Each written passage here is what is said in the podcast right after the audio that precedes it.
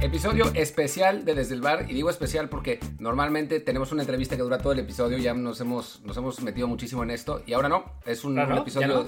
¿Ya no? tenemos entrevista, pero no va a durar todo el episodio, Ah. sino que va a durar un ratito, es, es una entrevista nada más y nada menos que con Pavel Pardo, eh, que yo le hice para otro proyecto, pero además le alcancé a cobrar 10 minutos sobre eh, lo que le hace falta al fútbol mexicano. Pavel Pardo, mundialista en 98 y 2006, que es una carrera larguísima, que jugó en Alemania además eh, y fue campeón ahí. Eh, bueno, pues, pues hablé con él para otro proyecto y aproveché y vamos a, a- a hablar 10 minutos con él. Vamos a meter 10 minutos de esa entrevista que están muy interesantes, pero antes hablaremos de otras cosas. Yo soy Martín del Palacio y me acompaña Yo soy Luis Herrera.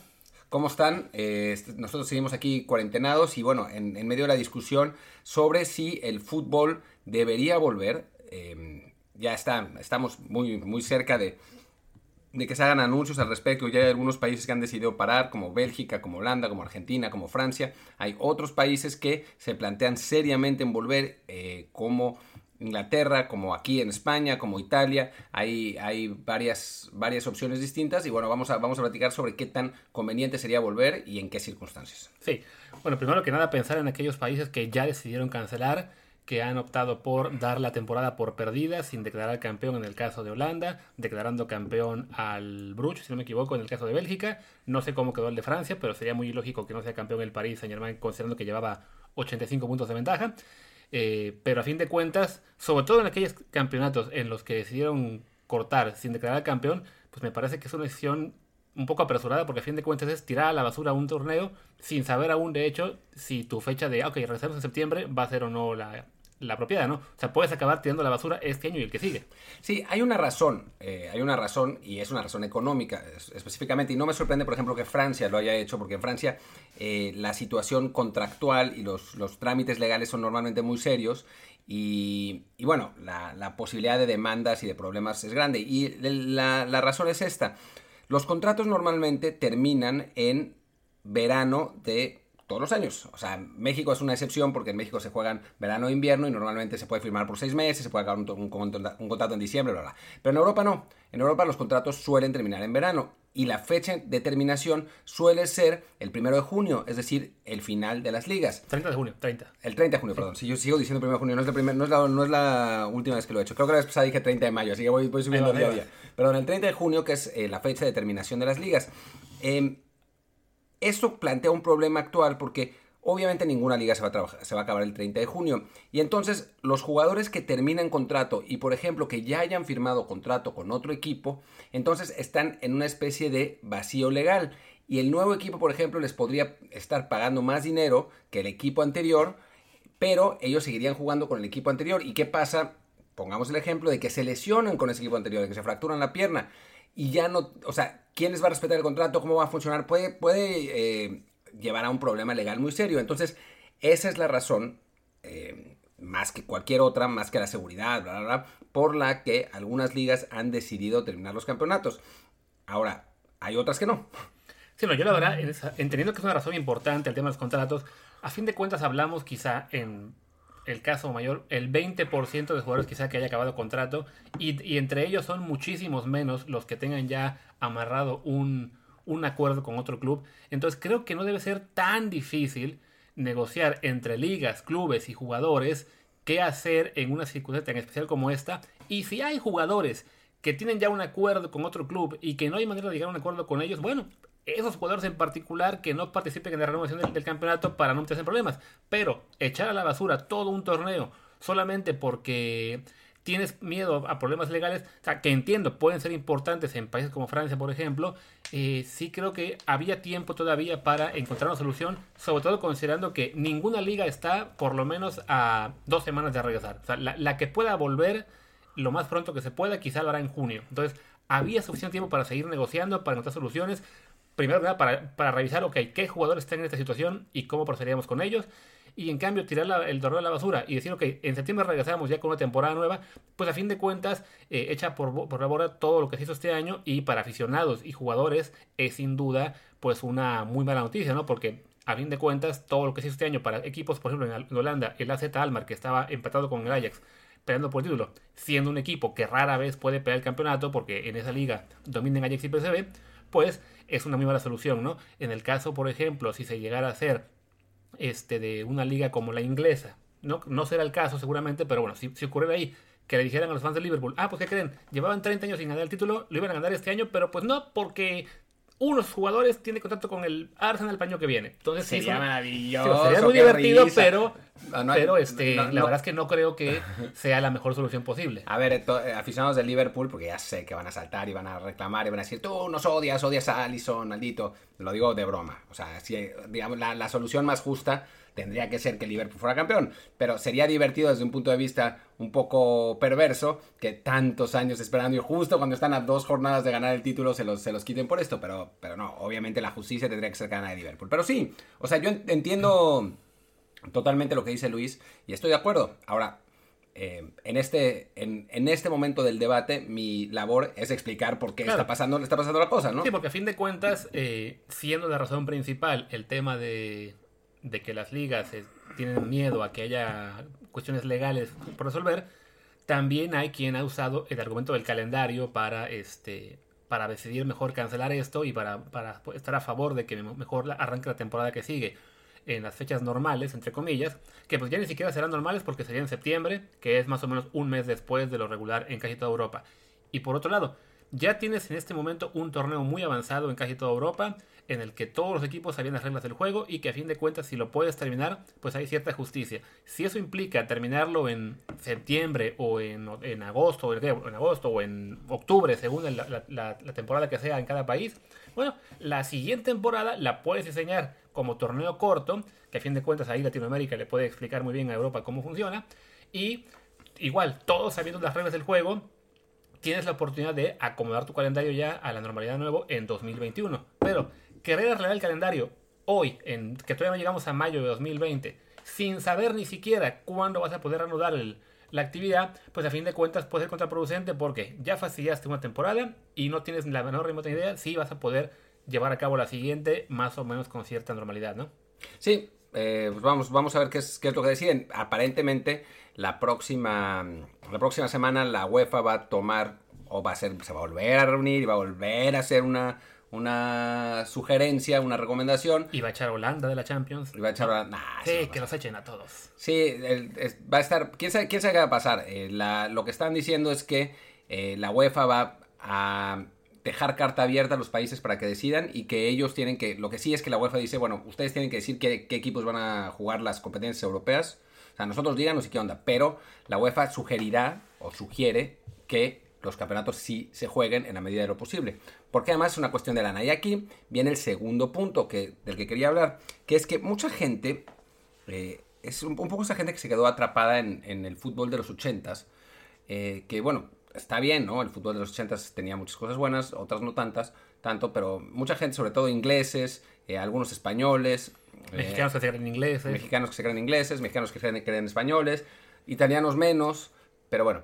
eh, se quejan de la posibilidad de tener que jugar los partidos a puertas cerradas. ¿Por qué dicen que sin público no es lo mismo y es desnaturalizar el fútbol y hacerlo artificial y, y plástico y bla, bla, bla, bla, bla, bla? Em, yo, como podrán imaginarse en esta introducción, no estoy para nada de acuerdo. Y creo que la gigantesca mayoría de los aficionados en el mundo van a estar de acuerdo conmigo. Por dos razones fundamentales. La primera, porque... en el mundo, no en Twitter, que sí, ustedes son aficionados distintos, ya lo sabemos. Pero también creo que en Twitter, y te voy, a, te voy a decir por qué, Luis. Porque, uno, esos aficionados no pueden ir a los partidos, da, da igual. O sea, la, la gente que puede ir pues, es la gente de, de, sus ciudad, de las ciudades, ¿no? O sea, de que está en ese momento en, en la ciudad. Esa es la primera. Y la segunda, porque hay tal hambre de fútbol.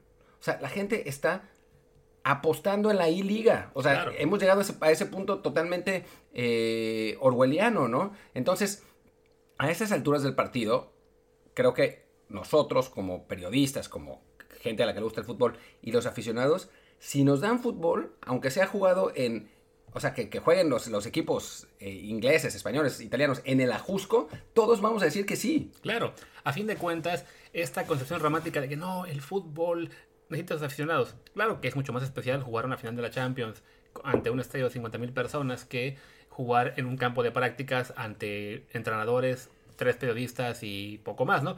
Pero a fin de cuentas, No sé el caso de ustedes. Yo recuerdo que las primeras veces en mi vida que yo jugué fútbol era en el patio de mi escuela y no tenía nada de público. No, más bien. ¿no? Exactamente, ¿no? Cuando jugaba en las, en las ligas menores de. Muy menores, las ligas infantiles de mi ciudad, nuestro público era el entrenador y uno o dos papás que sí les daba por ir, pero ni siquiera iban toda la familia. Lo que sí es que los papás gritaban como Claro. si fuera el público en general. O sea, pero a fin de, a fin de cuentas, este, no es que sea eh, una cuestión de imperiosa necesidad para todos los futbolistas jugar ante público. No se habla de primera división. Los, ¿Cuántos clubes de tercera, segunda división en México o en cualquier liga menor de otros países juegan ante 100 aficionados? Vaya, no es lo ideal, por supuesto que no, pero no, es el fin del mundo que un Liverpool Paris Saint Germain se juegue. Bueno, ese no va porque ya quedó fuera Liverpool. Perdón, aficionados de los Reds, no pensamos en pegarles tan seguido hoy, pero así se nació. No, pero bueno, que un Dortmund contra otro, otro, otro equipo que ya también quedó fuera. Que un Barcelona contra Manchester City, ese sí es un partido posible, se juegue sin público. Pues no es el fin del mundo. O sea, será raro, por supuesto, si cometen la inteligentísima idea de reanudar la Champions, por ejemplo, en los estadios gigantes vacíos, pues sí, se, se verá muy raro. Entonces creo que habrá que adaptarse y mejor asumir, asumir que se juegue en, en campos menores, ya sea los de prácticas o, por ejemplo, para Barcelona está el Mini Stadi o Sociedad Deportiva Joan Gamper, para el Madrid. De hecho, ya se hablaba que si reanudaba la liga no van a jugar en el Bernabéu, sino en el campo que tienen en Valdebebas, el Di Stéfano. Digo, para sí, adaptarse a la nueva normalidad de que no tiene caso hacerlo en mega estadios, pues mejor hacerlo en, en recintos más pequeños, donde no sea tan evidente que no hay público. Y a fin de cuentas, este, todos los aficionados que queremos ver fútbol y también los periodistas que queremos ver fútbol y que podamos hablar de esto en lugar de estar hablando una y otra vez del, del coronavirus y de, y de cómo está la vida ahora, pues será beneficioso, ¿no? A fin de cuentas, es una distracción necesaria para muchos, es algo que nos ayuda a pensar en que la normalidad no está tan lejana y sí, definitivamente no querer que regrese solamente por el factor de que el público no va a estar ahí, no me parece suficiente. Hay factores para no querer que regrese, que podemos hablar de ello en este momento, pero no es solamente porque, ay, es que no eran los fans. No, bueno, no necesitamos hablar de ellos en otro momento, podemos hablar de ellos en este momento. Ah, sí, claro. Que, que creo que son la seguridad de todo el mundo. O sea, sí, o sea, para que, para que el fútbol vuelva, tenemos que garantizar, bueno, yo no, yo qué, digo, la, la, la UEFA, la FIFA, los, las ligas, los clubes tienen que garantizar que no vaya a haber contagios. O sea, es, es así, tanto para la gente que, que los jugadores que van a jugar como las empresas de televisión, porque se van a tener que transmitir estos partidos, eso está claro. O sea, que una cosa es que se jueguen a puerta cerrada, todo bien, y otra cosa es que no se transmitan, y ahí sí, eso es un desastre y no se puede hacer, ¿no? O sea, no es que de pronto alguien te vaya a decir, ah, no, bueno, el partido acabó 2-1, ¿eh? Gracias, amiguitos. No, Claro. porque ahí no, no, no va a volver la lana, que es lo que están buscando, ¿no? Sí, no, y, es- y esa es una razón más para que todos los juegos, de, sea de Liga, de Champions o cualquiera que vuelva, no se lleven a cabo en estadios grandes, sino en recintos mucho más pequeños, sea las- los campos de práctica de los clubes o demás así. Porque se verá muy raro, pero a fin de cuentas eso también minimiza la necesidad de personal presente en, en donde se vaya a jugar. Sea, con que coloques las tres o cuatro cámaras máximo que puedas usar, con que tengas bien cubiertas las entradas y salidas, pues es mucho más sencillo hacer eso en la ciudad deportiva de tu club que está, eh, digamos, un poco fuera de la ciudad, a controlar todos los alrededores de un estadio al que pueden llegar 50.000 personas, quieran, así que tengan boleto o no, ¿no? Que puede ser el caso en una final de la Champions, por ejemplo, hipotética, en la que de repente la gente diga, no, pues yo quiero, ver a mi- yo quiero apoyar a mi equipo aunque sea desde la calle.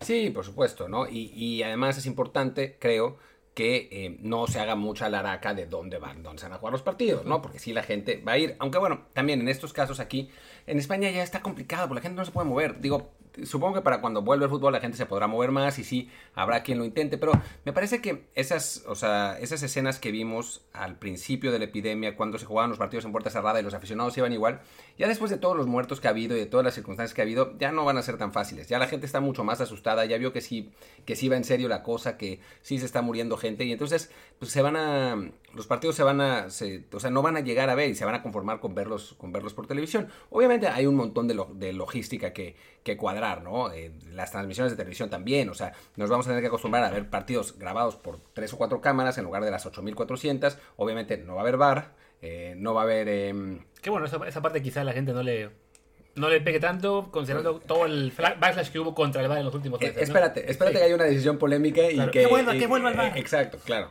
Eh, no va a haber, eh, no vamos a tener un millón de tomas de, de close-ups, por suerte, porque los close-ups son horribles.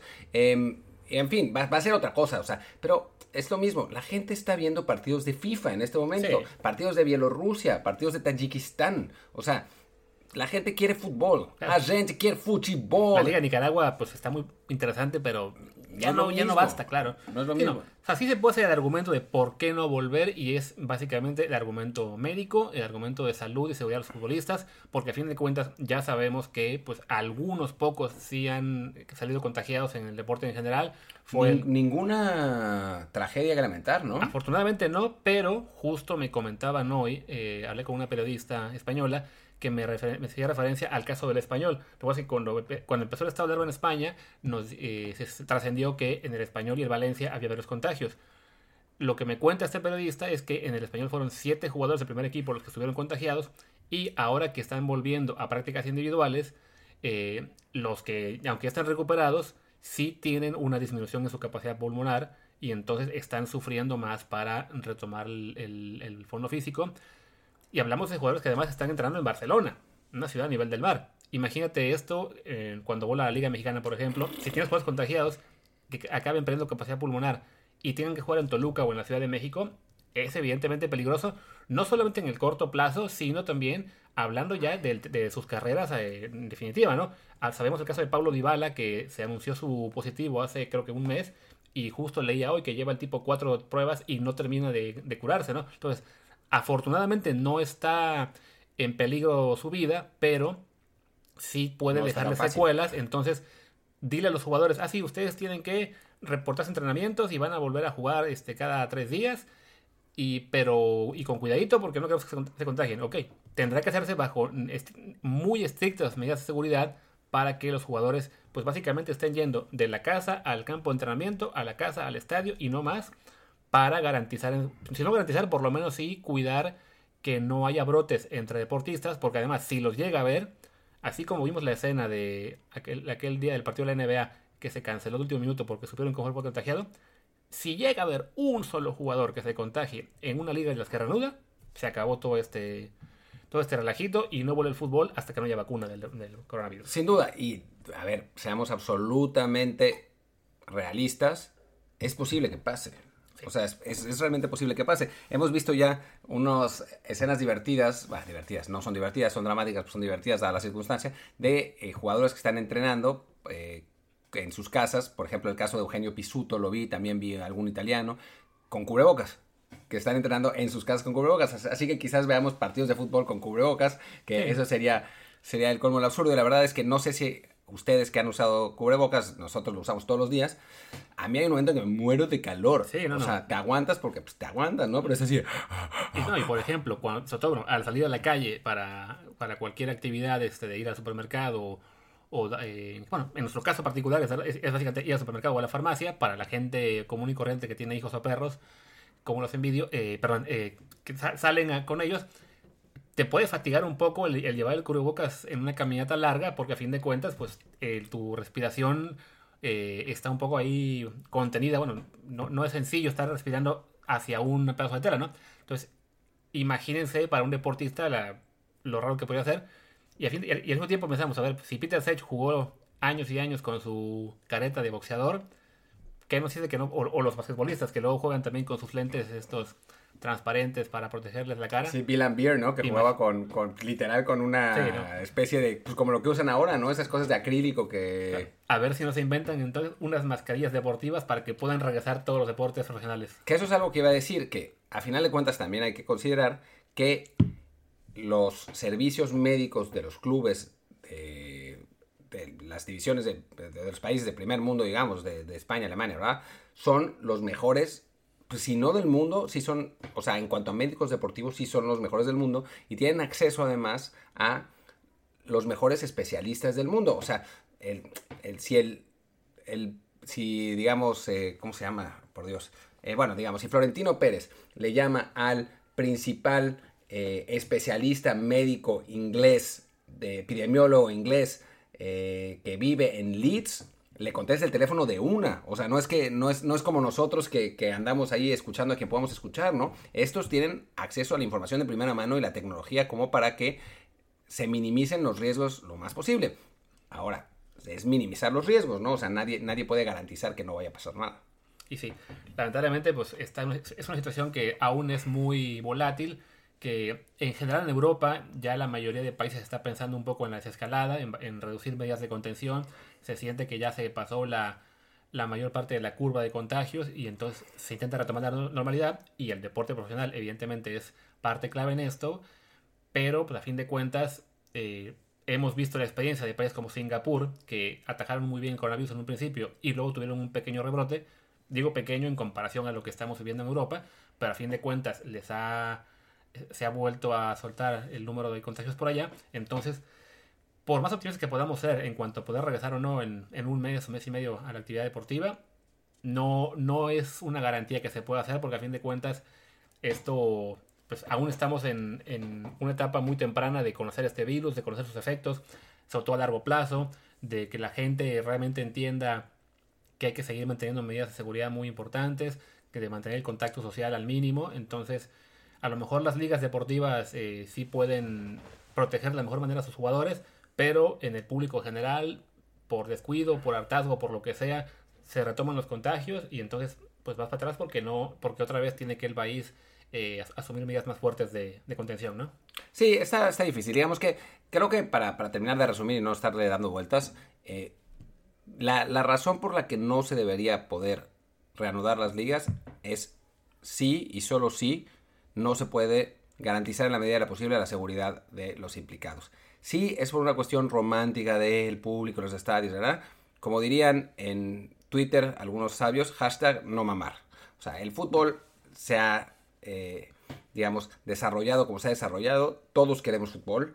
Yo me muero de ganas de ver un eh, Watford contra contra Crystal Palace, o sea, todo bien, no, no me importa nada, aunque sea sin público, aunque sea en la canchita de, de entrenamiento del, del, Luton Town, no sé por qué. Em, o sea, seamos, seamos absolutamente eh, eh, pragmáticos aquí, no es el momento de ser románticos y de soñar con las condiciones ideales. Si puede, si puede haber fútbol, que haya. Claro, si quieren público, pues que pongan unas pantallas gigantes con miles de conexiones a Zoom, como hicieron los de la NFL en el draft, que tenían de repente sus conexiones con las porristas o con algunos fans, y ahí están. Que estén 20 fans a la vez gritando fuerte desde el, desde el chat de Zoom, eh, celebrando los goles de su equipo, y ya. Pero bueno, de momento creo que no tiene mucho caso este, plantearse que es que el público hace falta. ¿no? Si hace falta, evidentemente, es, una parte importante del negocio que es el fútbol también, pero si la única forma de regresar en este momento es eh, con a puerta cerrada, pues mejor que así sea, ¿no? No, y el fútbol es un fenómeno global, además, dejemos de, dejemos de mentir. O sea, es un fenómeno global y todo.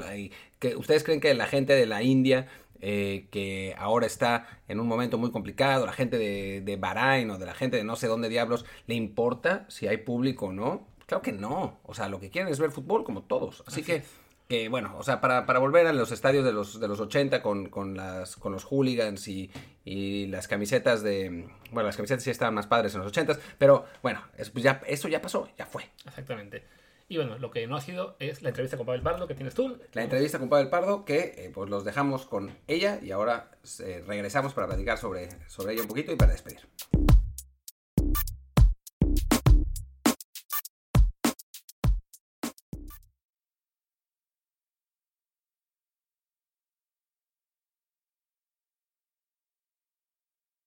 ¿Qué crees que le haga falta, que le haya hecho falta al, fútbol mexicano en general para llegar, para dar un paso más, para llegar a... para mí, para mí es, para mí es eso, para mí es eso, o sea, trabajo mental, o sea, porque al final de cuentas eh, ese paso, esos cinco centavos para el peso que nos hacen falta, pues es eso es esa parte mental y, después te estás dando cuenta por qué, porque vas viendo experiencias, ¿no? Vas, teniendo compañeros, o, al menos los que hemos tenido la oportunidad de jugar en otro país, pues te vas dando cuenta de eso, te vas dando cuenta que la parte mental, que la parte cómo se preparan, cómo las hacen, es parte de la cultura. O sea, esto también a veces lo tenemos que entender.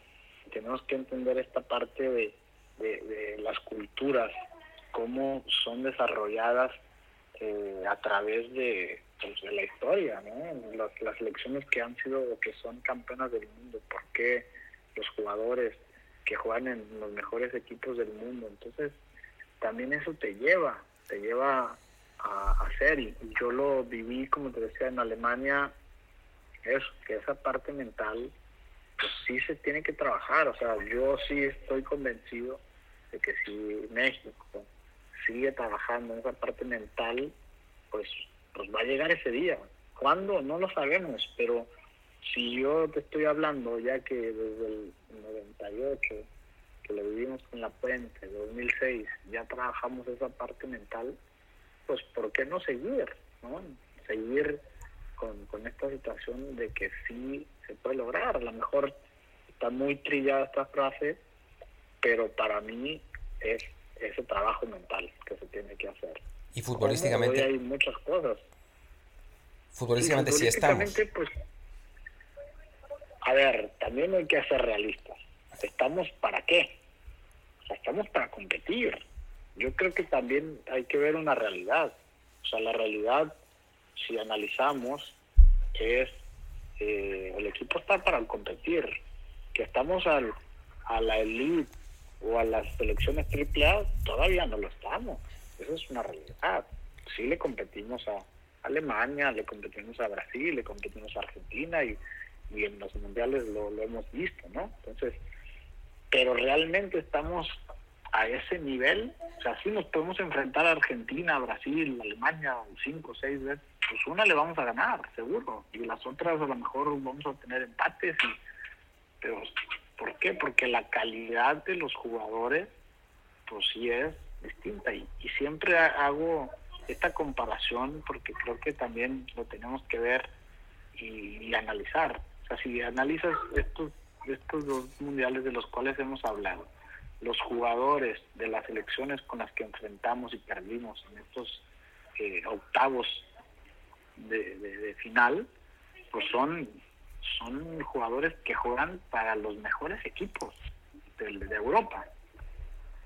Si me explico, en, en esa selección del 2006 teníamos un jugador en el extranjero, que es Rafa Márquez, jugando para el Barcelona. Los demás, estamos en México. A ver, esto no quiere decir pero la experiencia, el roce que, que Rafa ya trae un bagaje, pues de jugar contra estos jugadores que enfrentamos contra Argentina, él los enfrentaba en, la Liga Española, algunos de ellos, y a lo mejor a otros también porque estaban en competiciones europeas. Entonces yo sí creo y sigo creyendo que sí importa y sigue siendo entre más jugadores mexicanos estén en el extranjero, y jugando para grandes equipos, pues sí va a ser una diferencia, ¿no? Y ya esa es la última pregunta, ahora sí para terminar. Tú que te tocó ir, ir a Alemania, eh, quizás eh, ya en la, en la parte, digamos, no, no final de tu carrera, pero sí en, en, una, en una parte de donde normalmente los jugadores mexicanos no suelen salir, uh, en una edad que no suelen salir. Sí. Eh, ¿Sentiste que al, el futbolista mexicano por condiciones, por... Eh, bueno, pues por eso, por condiciones, tiene chance de salir eh, y terminar jugando en, el fútbol, en, en, esos clubes europeos top, o qué le falta, o qué es lo que se necesita todavía para encontrar más mexicanos en, en clubes importantes. Pues mira, yo perdón que sea muy repetitivo, ¿no? Y y es esa parte o ese trabajo mental, ¿no? ese trabajo hoy neurológico que, que existe, esa neurología que, que sí existe y que está comprobado científicamente y que tú lo puedes hacer y, hay pruebas y hay y hay estudios donde donde lo es, ¿no? Yo voy a poner un ejemplo, Tiger Woods, ¿no? Su papá, cómo lo preparó y lo, decía de, de que quién iba a ser, y al final de cuentas, pues ahí está, ¿no? Otros casos de, de gente que se ha forjado, André Agassi también, ¿no? Cómo, cómo lo formaron, cómo lo forjaron a ser pues, el número uno. Entonces, creo que sí, o sea, sí hay, y sí hay, hay momentos donde, pues a veces entramos en ese confort, a veces entramos el, el mexicano por cultura, por naturaleza, eh, entra, ¿no? A veces nos conformamos, ah, ya eh, llegamos a ese quinto partido. Pues, o sea, está bien, pero también hay que ver la realidad, pues a ver si puedes llegar, ¿no? Hoy jugadores, caso de Chicharito, Rafa, que han llegado a jugar a, a equipos en el Real Madrid, en el Manchester United, o sea, son pocos jugadores. Y a veces esa parte, pues todavía lo seguimos criticando, que, que, que, que es buen jugador, no es buen jugador, pero a ver, para haber jugado en el Real Madrid, en el Manchester United, pues, o sea, los europeos no son tontos.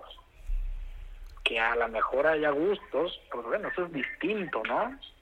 Pero, pero esas cosas sí creo que es una parte de cultura, sí creo que también se pueden trabajar y que pues normalmente estás en o, estás en una cultura donde el no pues es lo que más escucha para un joven, para un niño, ¿no? ¿Cuántas veces eh, los niños quieren o dices, no, yo, yo voy a ser el número uno? Hombre, estás loco. ¿Cómo vas a ser el número uno? No puedes. O sea, eso es lo que se tiene que cambiar.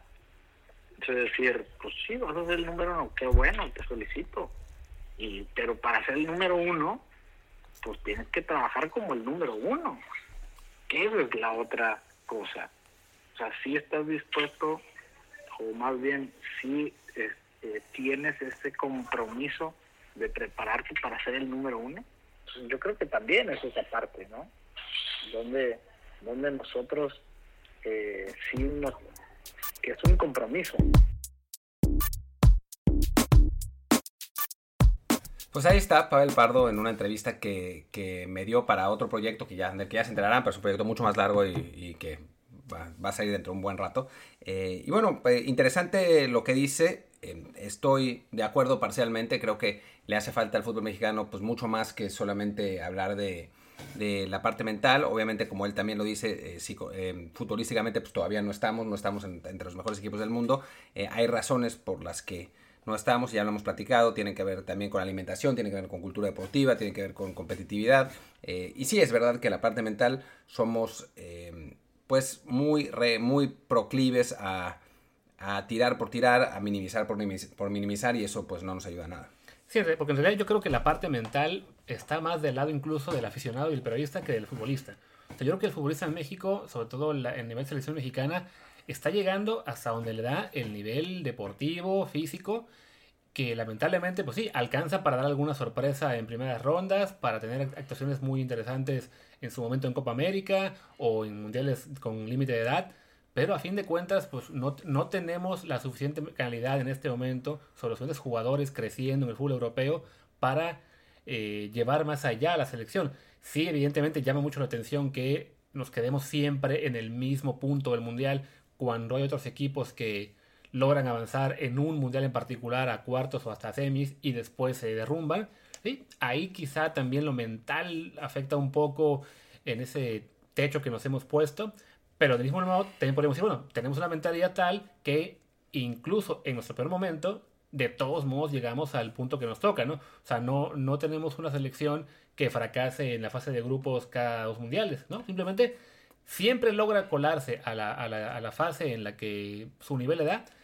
Y pues sí, no ha llegado ese saltito ante a, un quinto partido que a fin de cuentas también nos ha tocado la mala suerte de que en los últimos mundiales siempre ha sido el cuarto partido contra rivales bastante fuertes. Sí, bueno, y en realidad el quinto partido es un accidente, o sea, nos gusta hablar de él porque pues, así, así somos y tiene lógica, pero es un accidente, o sea, lo que deberíamos pensar es en un equipo que eh, no, no pensar, desear, porque está difícil. Y está difícil por las razones que hemos hablado, porque es difícil competir contra países con mucho más dinero y mucha, mucha mejor cultura deportiva. Pero lo que deberíamos, a lo que deberíamos aspirar es a un equipo que esté constantemente luchando por eh, llegar al sexto partido, por, por ser uno de los candidatos, como pasa con Brasil, como pasa con Argentina, como pasa con Alemania, como pasa con Francia, como pasa con Holanda, como pasa con España. O sea, que a veces no llega, ¿no? España claro. queda fuera a veces en primera ronda del Mundial, Holanda a veces no va un Mundial, pero ya sabemos, por ejemplo, que en el próximo Mundial esta generación de holandeses va a estar peleando tranquilamente por cuartos de final, porque tiene una, una, generación muy buena de jugadores, ¿no? Y mientras que nosotros, pues tenemos un límite en, digamos que nuestro techo es muy alto, pero nuestro, perdón, nuestro techo, nuestro suelo es muy alto, pero nuestro techo es muy bajo. Está sí. siempre dentro del mismo rango. Sí, no, y creo que cuando mencionaste el tema de la alimentación, ese factor en particular para mí es el clave porque a fin de cuentas, cuando tenemos una, una generalidad de, de niños que no están bien alimentados, al, que a nivel nutricional no se compara a lo que puede comer un niño mexicano, incluso un niño mexicano, digamos, de clase media, media alta, eh, contra, lo que, contra la buena alimentación que pueden tener en Europa o en Estados Unidos, pues no desarrollamos suficientes atletas para que lleguen al, al máximo nivel eh, deportivo, ¿no? Yo creo que si ahora, por ejemplo, ahora que los clubes mexicanos se inventaron esta nueva liga de desarrollo expansión, supuestamente, según ellos, no para salvarse del descenso, sino para que sea una, una mejor forma para pensar en el desarrollo del juego mexicano. Bueno, que haya jugadores mexicanos que tengan una liga de desarrollo entre los 20 y 22 años, la verdad es que ya no va a hacer mucha diferencia. Lo que realmente tendrían que empezar los clubes es priorizar el desarrollo de jugadores mexicanos, la, la detección a los 10, 11 años máximo y que ya que tienes una, una, generación de, no sé, 20, 40 jugadores en tus escuelas infantiles que crees que tienen potencial, a esos niños enfocarte en darles todas las herramientas de nutrición, de, de educación, de técnica, táctica, todo lo que se pueda para que ahí sí tengan la posibilidad de competir a un nivel más alto más, más adelante y no solo te encuentres con un Chicharito, un Jiménez, un Herrera cada 3 o 4 años. No, bueno, y nutrición, ¿no? Lo que nos platicaba Jorge Berlanga, que los jugadores mexicanos que llegan a su equipo, que son jugadores que vienen de eh, equipos de primera división de México, de Chivas, de Monterrey, llegan con sobrepeso todos llegan con sobrepeso y eso pues es simplemente el reflejo de un país donde todo el mundo tiene sobrepeso, ¿no? Entonces la gente no se alimenta bien, y, o sea, no se alimenta bien y la consecuencia es que no crece lo suficiente y crece de la manera equivocada, ¿no? O sea, lo que, lo que sí crece. Entonces, y bueno, ya hay una cuestión de cultura deportiva, ¿no? En México no hay donde jugar fútbol, o sea, esa es la realidad, o sea, uno va a, Buenos Aires, va a Río, va a distintos lugares y hay canchas por todos lados, no hay clubes, aunque sea de fútbol, canchas de fútbol 7, eh, de futsal, etcétera en México no hay. O sea, conseguir jugar en un deportivo es una complicación. Sí, no, es complicado. O sea, evidentemente sí hay... Eh, no, alguien nos responderá, no, no, pero hay ligas infantiles en todos lados. Sí, pero son, no son, o sea, no están abiertas realmente a toda la población tan fácilmente. O sea, si, si alguno de ustedes tuvo la oportunidad de jugar en la liga infantil de su ciudad, pues créanme, fueron un poco privilegiados, porque la mayoría de niños no tiene esa posibilidad. Este, y además, incluso quienes tienen esa posibilidad de jugar una liga así infantil de chamacos, suele ser eh, en condiciones bastante precarias que no encuentras las instalaciones adecuadas hasta que realmente ya estás llegando a un nivel eh, ya sea de escuelas de, los, de, los, eh, de los clubes de primera división o realmente de, escuelas digamos de particulares muy muy caras que ahí te pueden dar herramientas necesarias para jugar no pero en términos generales la población no tiene suficiente infraestructura para jugar y desarrollarse bien en el fútbol mexicano. Y deja las ligas, ¿no? Las cascaritas con los cuates, ¿no? O sea, cada vez hay menos lugares. Y, si regresando un poco a, las ligas, yo, donde jugué toda la vida de, niño, antes de, empezar a jugar un poco más seriamente, pero bueno, jugué 10 años ahí, es en una liga que se llama México Soccer, que estaba al lado de, de Médica Sur. Ahora, esas canchas son propiedad de Médica Sur y ya no son canchas, ¿no? Son, es, otra cosa. Y eso es lo que pasa con las instalaciones. O sea, ocupan mucho espacio, no rinden suficiente eh, económicamente y entonces pues no hay manera de jugar. Así es. En fin. Pero bueno, nos queda un consuelo. Nos queda un consuelo nada más. Y lo vamos a demostrar pronto. Que por lo menos algún día ganaremos el Mundial y será antes que Estados Unidos. Antes que Estados Unidos. sí, la, si todo sale bien y si no tenemos que posponerlo porque pasa algo así urgente, el próximo viernes vamos a tener un duelo a muerte con cuchillos de Liga MX contra MLS con un invitado especial, con un ex seleccionado estadounidense y bueno, puede estar muy divertido. Ojalá. Entonces por hoy terminamos. Ya estamos. Pues bueno, muchas gracias. Yo soy Luis Herrera. Mi Twitter es arroba luisrha. Y el mío, bueno, yo soy Martín del Palacio. El mío es arroba martín delp. Muchas gracias por acompañarnos. Nos vemos el próximo viernes. Chao. Chao.